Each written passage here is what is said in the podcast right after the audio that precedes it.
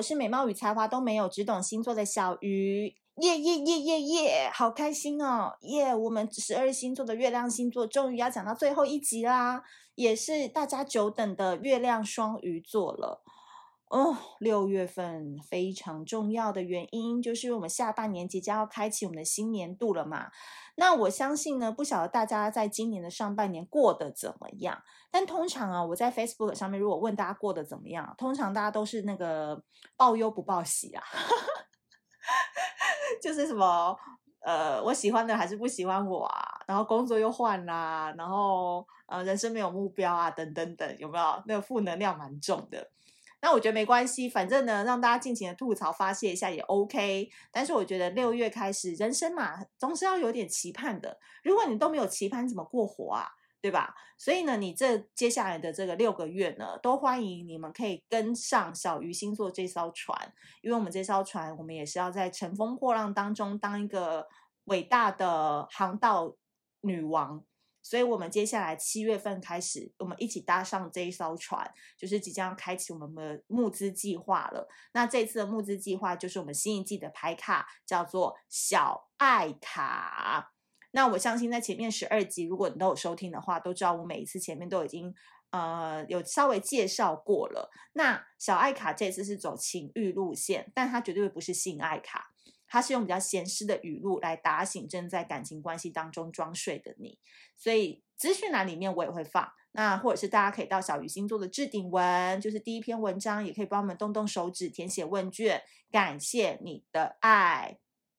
另外呢，就是跟大家那个再讲一句好了，就是我们六月五号的时候。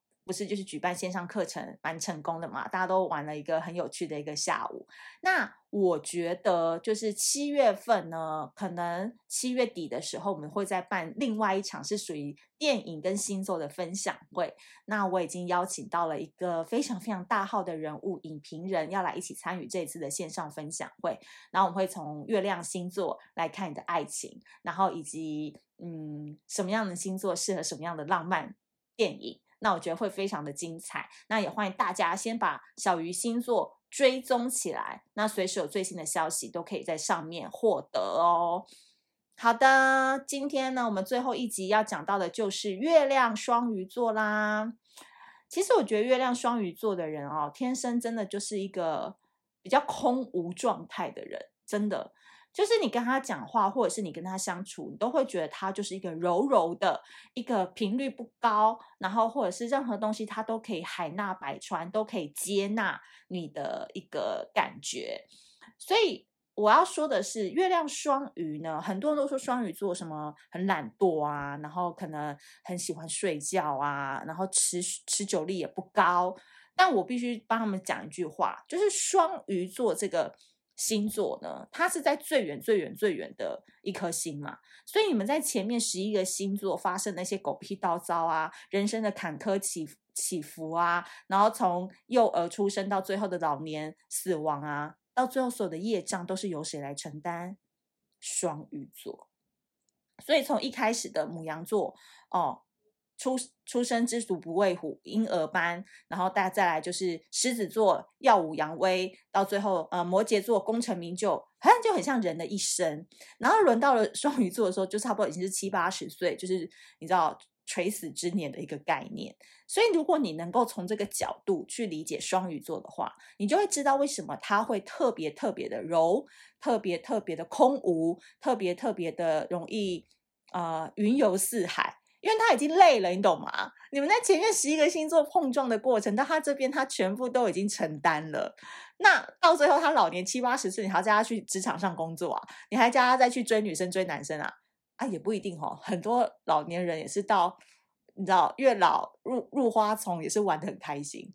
没有啦，我们讲正规的，就七八十岁，他应该是享受退休之年了嘛。每天就是出来浇浇花啊，赏赏鸟啊，然后中午吃个饭，睡个午觉，就很悠闲的这样生活。所以双鱼座如果又落到了月亮星座，我觉得他们这一生啊，其实就是已经到了一个探讨人生生死的一个境界了。所以在感情关系当中，因为月亮星座是掌管感情的嘛，他们就会一生的课题都是在讨论。爱的虚幻与真实，OK，所以他们一辈子都在探讨爱的虚跟爱的实，虚实之间。所以由海王星掌管的双鱼座，其实是一个比较发散性的星座。那多半他们的注意力都很短，喜欢用最快的方式达到目的。所以八二法则有没有？我们那个商业上面常常讲的八二法则，就很多双鱼座都会讲这一些。因为为什么他用最快的方式达到目的？追女生也是哦，追男生也是哦。你就会发现双鱼座都是非常非常的奸巧，有没有？就是很会懂用最快的速度追到他想要的人，因为他知道他自己没有持久性。然后月亮双鱼的人感情都很涣散，他没有边际感的，你很难看出他对一个关系的明确看法。OK，所以有时候你要跟一个月亮双鱼的人去要承诺，或是要担当、要肩膀，你会觉得很辛苦，因为你会觉得说，好像他对未来好像都没什么想法，还好像他好像都给我一个很模棱两可的答案，所以有时候你跟他在一起，你就觉得好像一拳打在棉花上，就是 没有劲，不来劲那种感觉。因为月亮双鱼的人呢，我讲真的，他们一辈子都在找寻一个路灯，就是他们要的绝对不是比他们弱的人，他们要的绝对是比他们强，然后能够带领他们走向方向的人。那这个方向也不一定是月亮双鱼要的，也没关系，只要你能带他走，拖得动他就好了。那如果他们幸运找得到路灯的话，那这个月亮双鱼此生就功德圆满了，因为这个路灯哦，一照亮。可以让他从虚幻的黑暗当中回到光明的现实。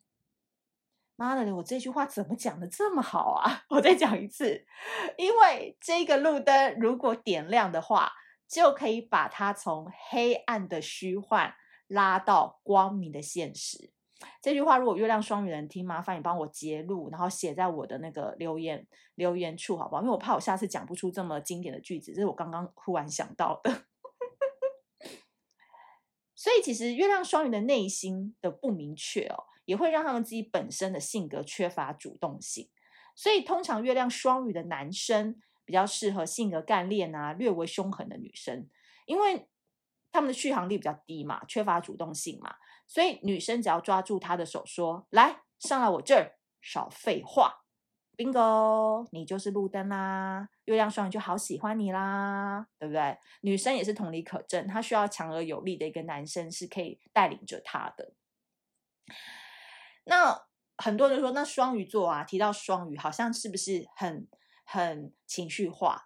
那月亮双鱼是不是更情绪化？其实我觉得他们不是情绪化，因为他们的情绪化的确是天生生在性格里的。但是他们因为自己自己会认知到自己有这一块，所以他们会用很多方式去修炼自己。我不晓得我的表达方式你们听不听得懂？就说他们其实从小都知道自己是容易情绪化的人，所以他们很早就认知到自己要把这一块练得坚强一点，不要去麻烦到人家。但他们骨子里还是这一块德性，只是说你在外在或者在跟他相处的过程当中，他会不要把这一面摊给你看。所以月亮双鱼的人常常。很喜欢去上课，所以如果你是那个心灵课程的人啊，你都可以去找月亮双鱼的人去卖你的课程，因为月亮双鱼的很喜欢上各式各样的身心灵课程，让自己找到满足感。所以他本身因为很需要理解爱的虚跟爱的实嘛，所以他会透过很多不同人世间的手段跟途径去了解自己空无的状态要如何用。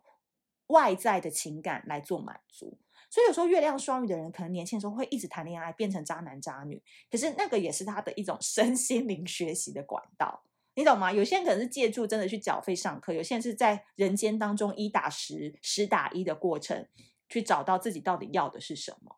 所以空无的状态是他们在这个世界上生来是这样子的，但他们要透过他们可能人生活了七十年的过程当中。找到对的方式来填补自己，所以跟月亮双鱼这种阴柔特质比较强的人来往，你要跟他谈的绝对是灵魂上的连结。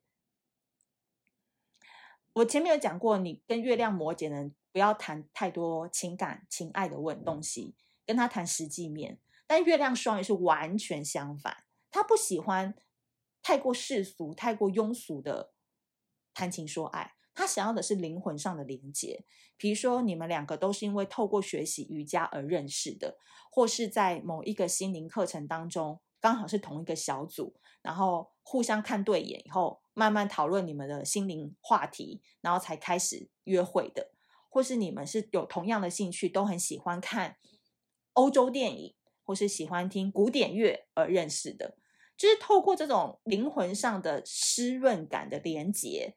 他们就会觉得真的是找到一个比较懂得他们的人。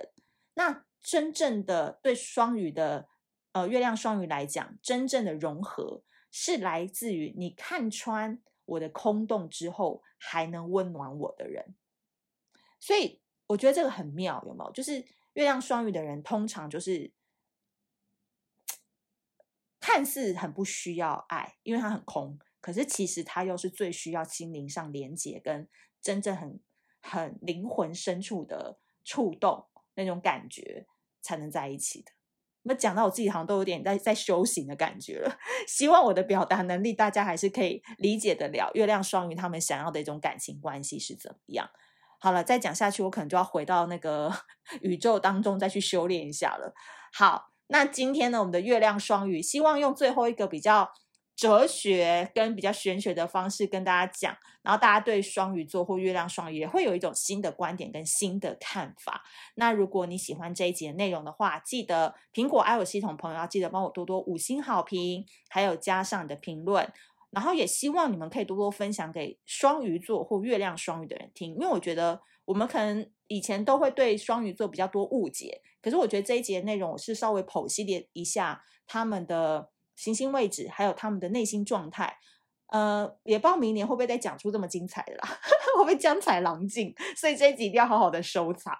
那当然，最后希望大家就是我们的小爱卡募资袋可以多多支持，可以到我们的资讯来帮我们填写问卷，然后以及我们七月份就会召开新的星座公开课，我觉得会从电影跟星座方面来跟大家做分享，我觉得会非常非常的精彩。那也欢迎大家多多的锁定小鱼星座的脸书粉砖。那我们下次见。拜拜。